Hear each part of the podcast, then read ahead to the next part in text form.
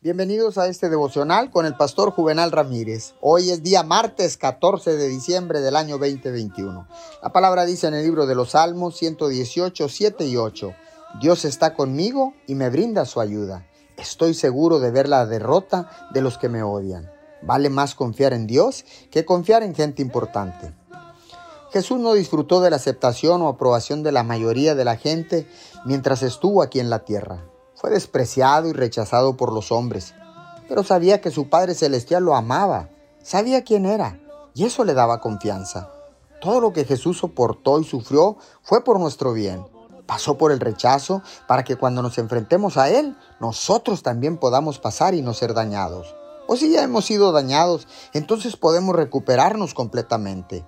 Siempre habrá algunas personas que no le aceptarán, pero su aceptación no es lo que importa en última instancia.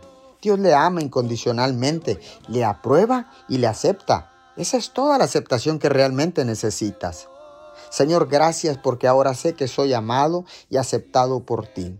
Señor, y puedo vivir con valentía y sin miedo cualquier situación en esta vida porque soy aceptado y amado en ti. En el nombre de Jesús.